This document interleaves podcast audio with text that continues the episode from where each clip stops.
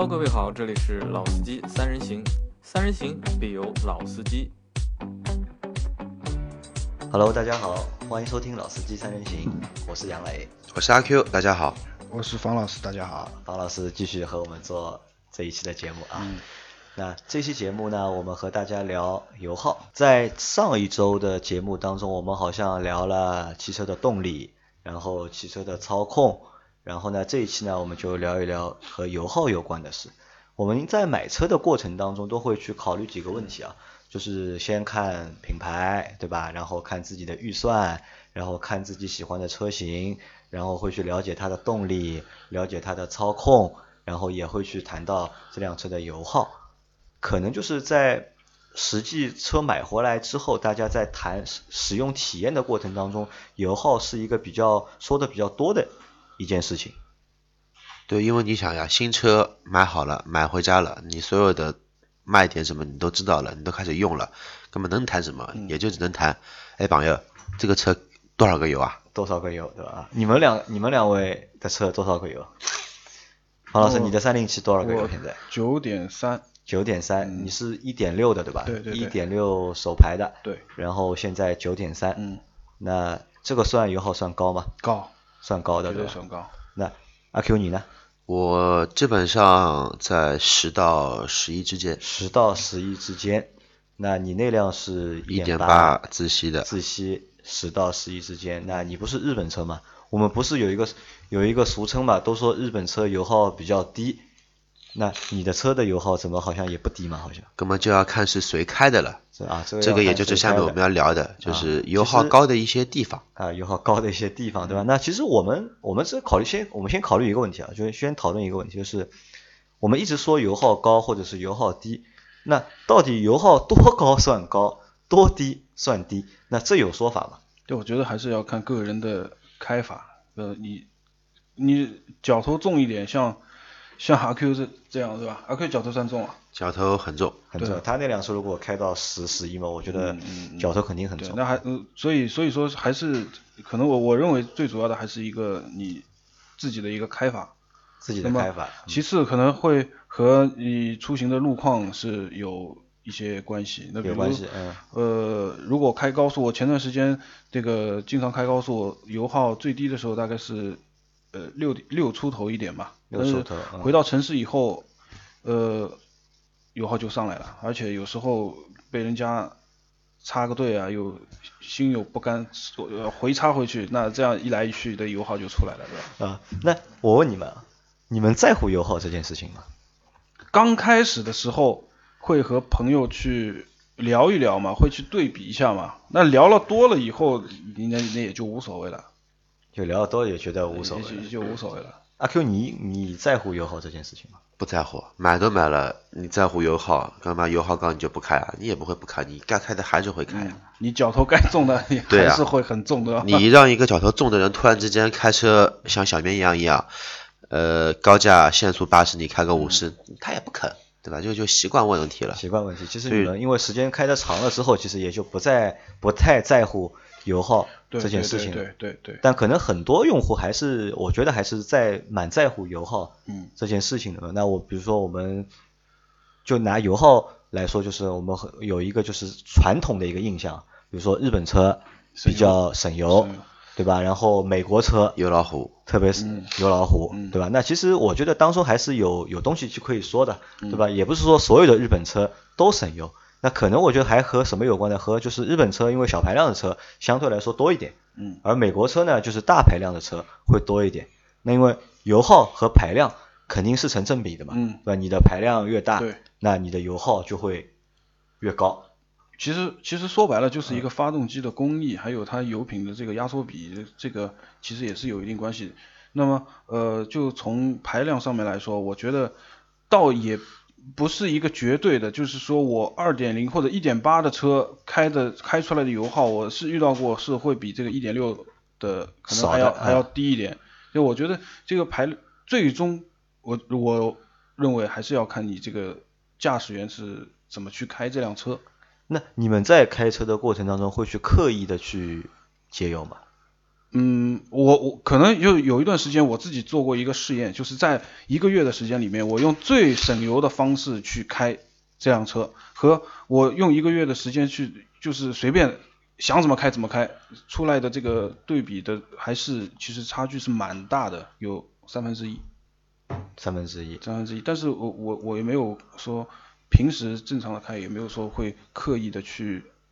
省油省一下油啊，就不会不会刻意的去省油。对对对那阿 Q 你因为你之前是汽车销售嘛，那在用户在来买车的过程当中，他们会询问于你关于油耗的问题吗？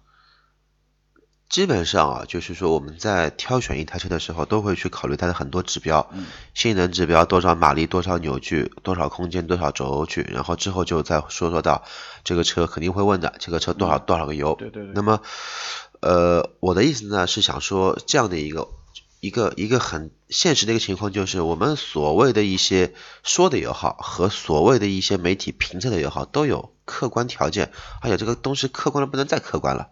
你能碰到你的上下班的路况，百分之七十五高速，百分之三十是是城市拥堵路况吗？就是就是这个比例吗？不可能的。嗯然后你真的说，你可能说，由于现在的话路况也比较复杂，对吧？路怒症也比较多，你可能说别人来插你，你就不插回去嘛？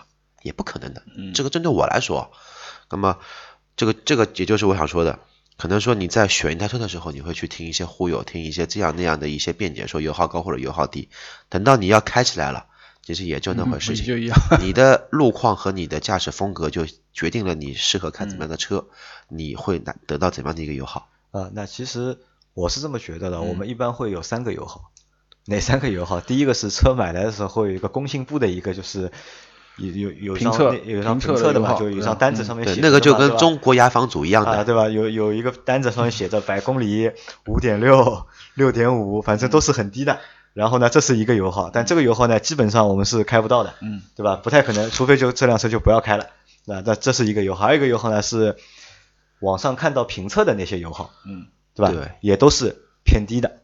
然后还有就是我们自己开的对 油耗，然后自己开的话可能会更高一点，会，对吧？然后我们一般都会遇到这三个油耗。嗯那在那不管是你用什么方式去开，或者遇到什么路况，你在你们自己的概念里面就是有就是油耗高和油耗低这个概念。比如说我开到多少，我觉得算油耗低了；那开到多少，我算油耗高了。你们自己心里面会有这个标准，或者有这杆秤吗？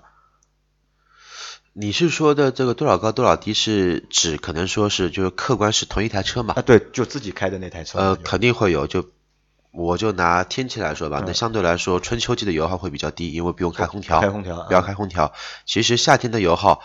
呃，和冬天的油耗相比，其实差不多的。因为冬天的话，车子需要长时间的一个预热，然后冬天的话，因为气温比较低嘛，你的进气的一个喷射的一个油量也会偏大，那么也会导致你的一个油耗会偏高。所以说，一些北方地区的客户，反而冬天的油耗会比夏天的油耗还要高，这个是现实的一个情况。现实的那夏天的话，就是我们常说的空调压缩机的负荷，以及你的一些呃温度过高，呃你喷油量的一些减少，导致你这个车的油油油耗会比较高一些。那前面两位都说了，就是你们在开车的过程当中不太会去在乎油耗的多少。嗯那我觉得，因为你们现在油耗都还可以吧，我觉得都在十左右。那如果油耗高到二十，你们还能接受吗？或者更高？比如你的车百公里油耗二十五，那么我先说，那么方老师在想，我先说。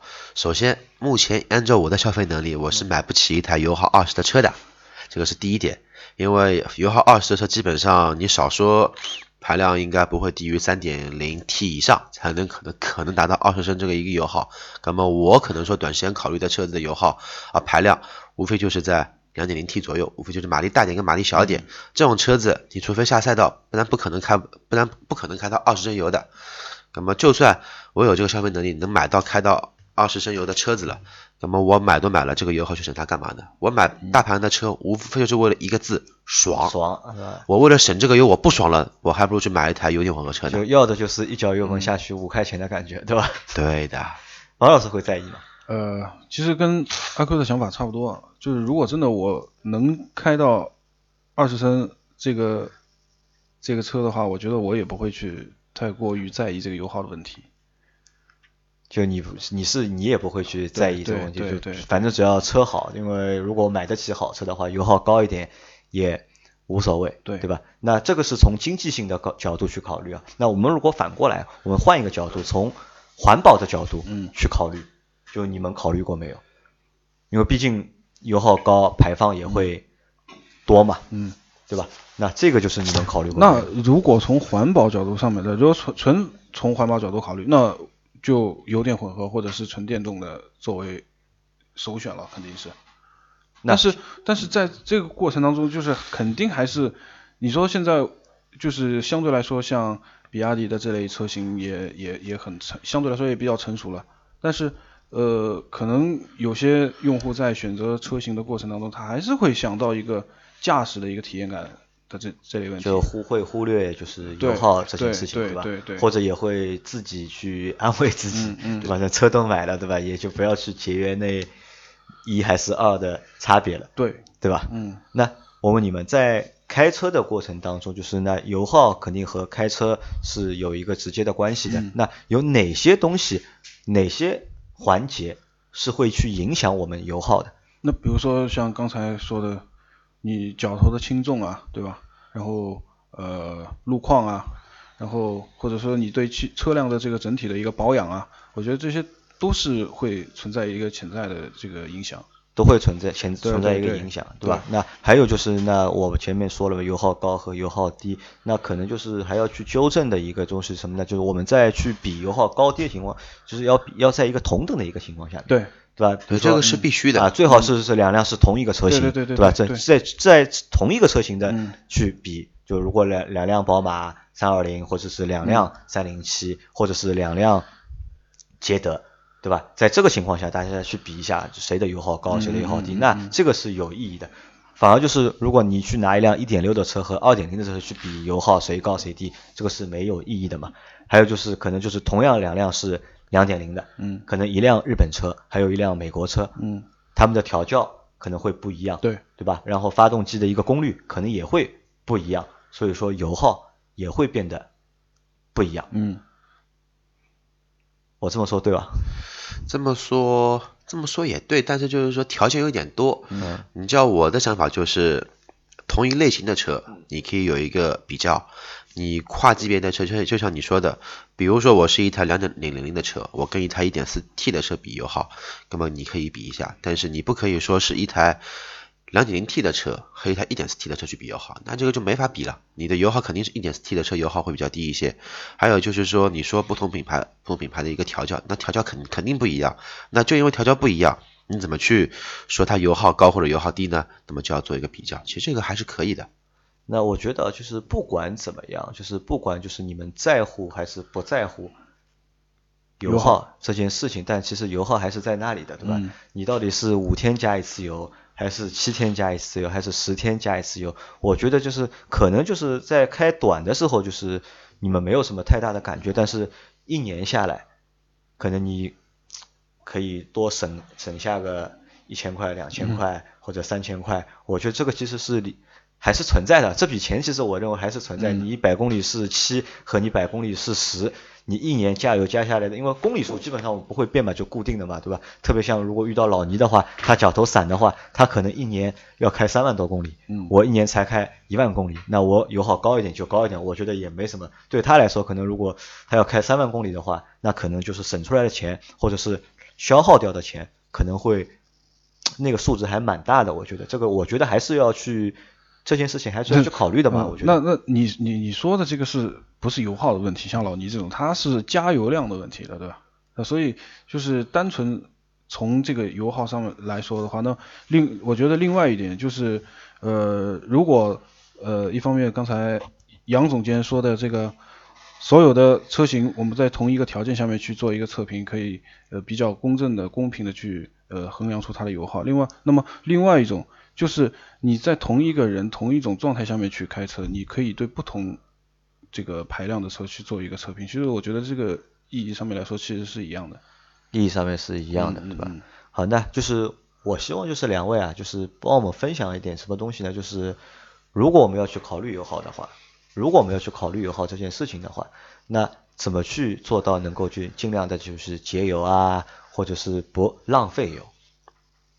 嗯，首先从那我我我我我就从脚头上面来说吧，都呃首先起步从开车嘛，无非就是一个起和一个停的整个的过程，起步过程缓一点，然后呃停的过程当中就首先呃我有一段时间呃我在就是走高速比较多，那么在这个过程当中，我可以保证在高速上面不用刹车。我试过这样一种方法，那么这这种方法，呃我们先不管它是是不是安全啊，但是这种方法试下来之后，它的油耗的确是省了。那么也就是说，我们在日常过程当中，你在呃驾驶车辆的时候的一种预判，就是减少你刹车的使用率，可能是一个比较好的省油的。一个方法，那么当然还有一个油门，油门如果我们在使用的过程当中，你经常像阿 Q 这样对吧？经常的是呃地板油，然后呃你地板油随之带来的可能就是一个激烈的或者是需要这个快速的这个反应，一旦有情况出现，你又要一脚刹车下去，那么回过来这个油耗势必就会就会高很多，基本上面就是这样。那么呃，从车辆保养的角度上面来说，其实一个呃悬挂，一个轮胎，一个发动机，基本上面这三样，如果我们平时在做保养的过程当中是适当的，可以呃勤加维护，或者是在使用的过程当中，经常的就每天真的能做到每天发车以前盖子打开，轮胎检查。刹车什么的都检查一下的话，那么保持一个良好的保持一样，第一一个是保持良良好的这个它的工作运行的这个，另外一个就是减少不必要的所会产生的这种消耗嘛。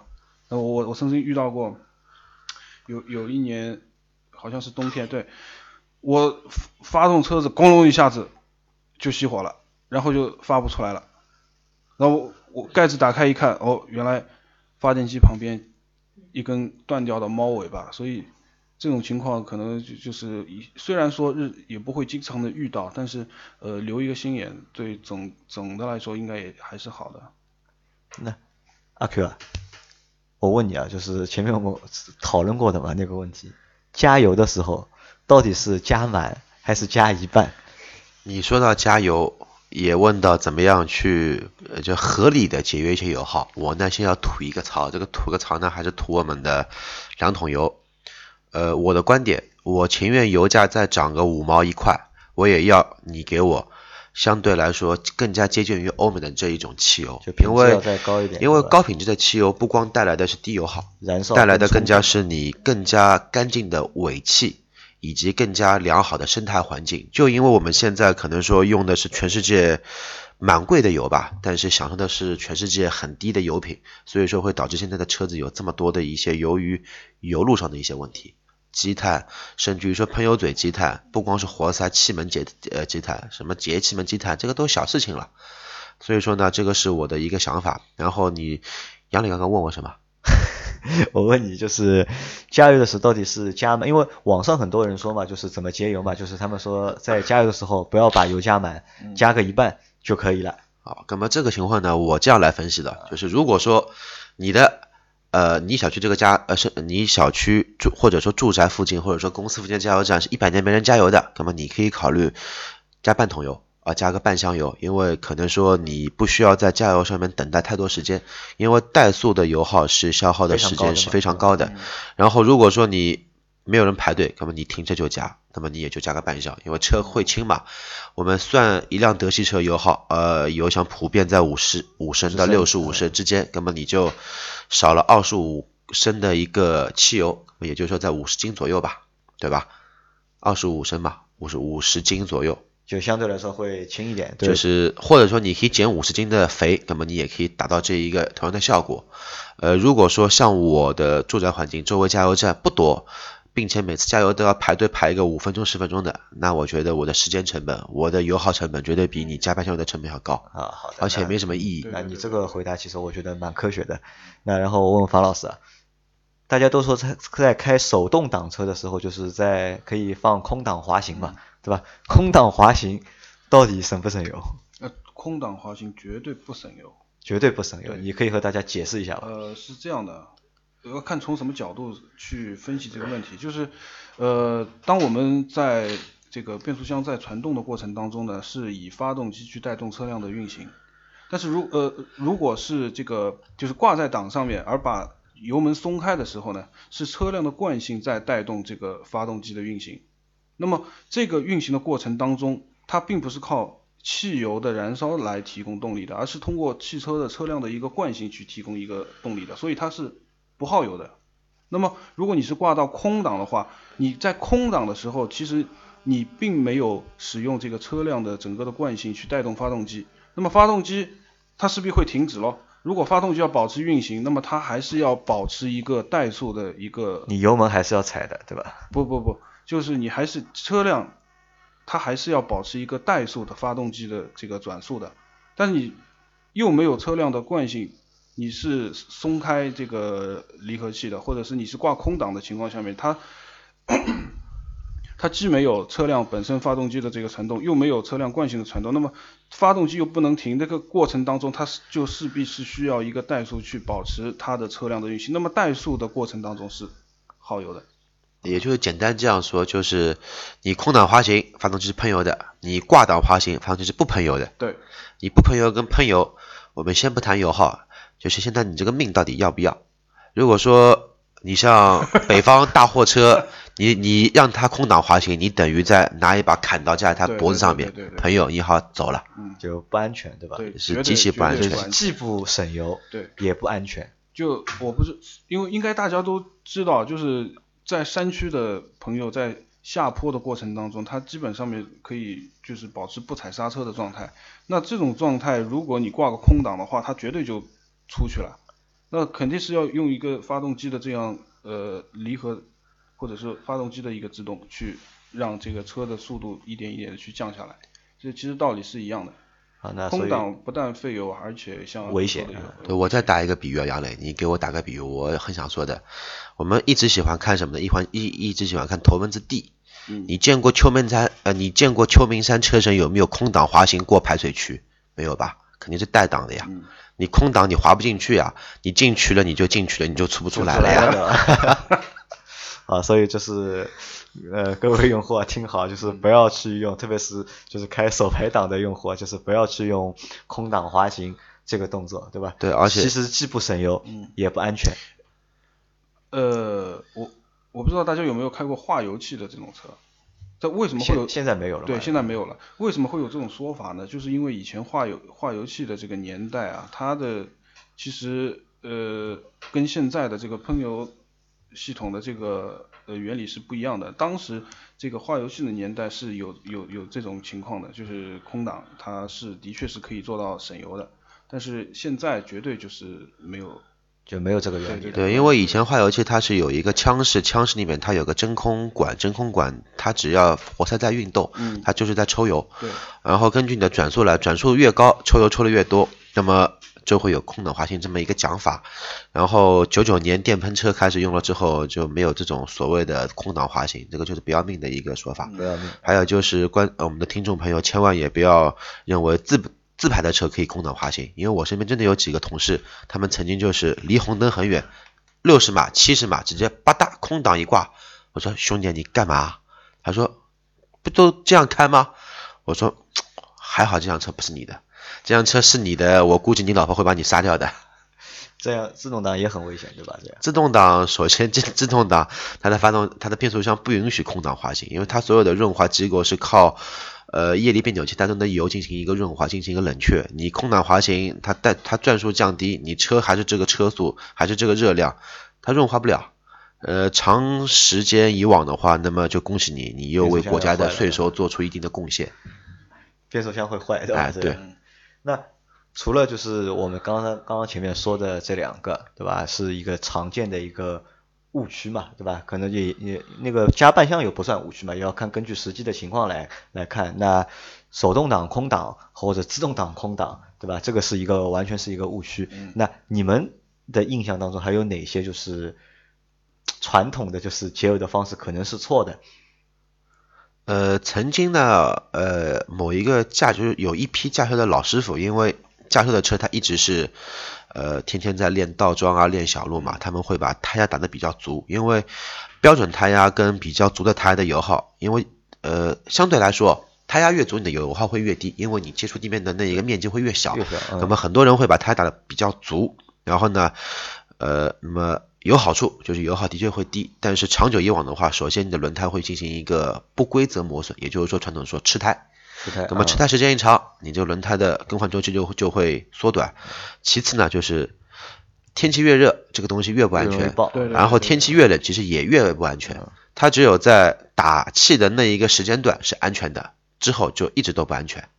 就可能油钱是省了，对吧？轮胎钱 就省不下来了。可可可可能说你省了油钱，但是你可能说对吧？懂的，就是很可能就一脚去了。啊，那这个就和我们前几天做的那期轮胎的节目会有关嘛，嗯就是我们也不要去选那种轮毂特别大的，对，我们可能有时候为了就是改装时候为了好看嘛，家用车吧，我们说对民用车、对家用车大轮毂的车，对吧？反而就是会更对对对。更耗油嘛，对，嗯另外一点，呃，其实也是有有一些驾校师傅会教的，就是低速升档。低速升档，对，你手也这个可能就是跟手排的是有关系的，对吧？低速在速度还没有达到它要求的转速的时候就升一档，就是说法就是这样做，转速上不来，那么它势必就会省油。但是其实这种说说法跟刚才我们聊到的空档滑行一样，都是非常危险的，而且是非常伤车的一种做法。对，那就是有有我看有的人开手排档的车都是两档起步，这个 有关系吧？和油耗杨老板最近一直坐公交车啊，公交车一直两档起步的。公交车都是两档起步，对，公交车现在很多都自排的，自排的那没档位，挂低档往前开。以前手排的话，基本上两档算客气的了。我看到很多驾驶员很牛逼的，三档起步，三档车一共就五档，他三档起步，然后三档起步之后直接挂五档，好了，嗯，没事做。就就两个档。那这样 这样开的话能节油吗？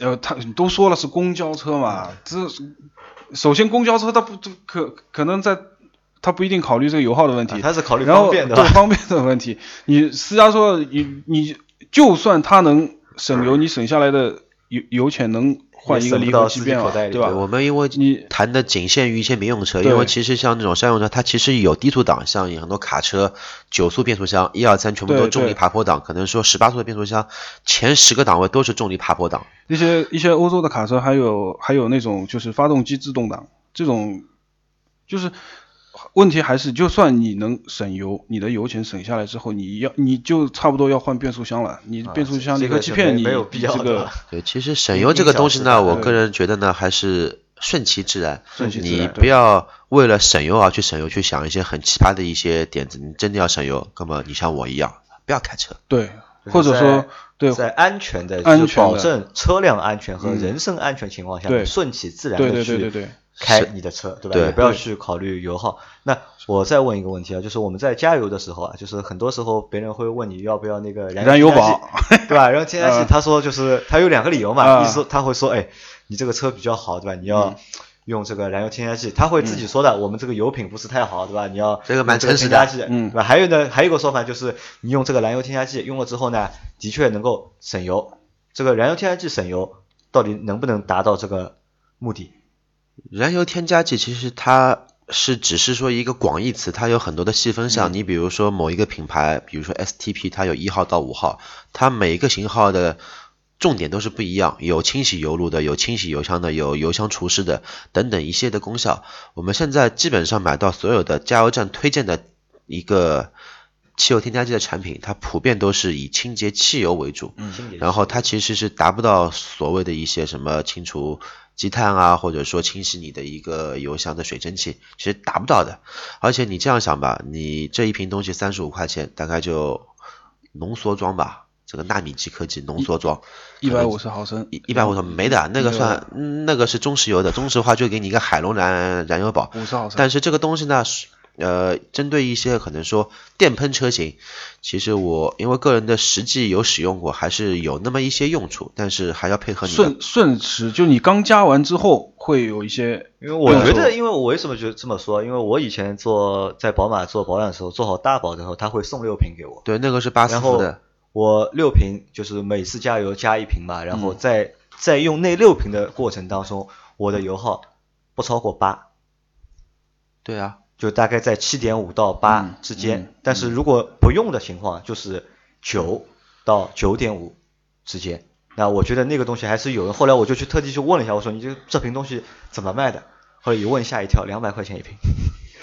那那想想算了，对吧？嗯这个钱就是省下来，就是可能油耗是能够降个零点五，降个一、但是这个钱是算下来是因为这个话题其实又回到我刚刚说的，我前院每升汽油贵个五毛，贵个一块，我也要要好的汽油，其实道理是一样的。它给你这边添加剂，它的初衷就是提高你的一个油汽油的辛烷值以及你汽油的一个纯度。那么你汽油纯度一提高，那么你的动力就增加，你的油耗就会下降，因为里面的杂质就少了嘛，就跟钻石啊、黄金啊一样，这个道理是一样的。那我最后问几个问题啊，最后再再问一个问题吧，因为时间又到了，就是油耗高的车是不是开的肯定快？不是，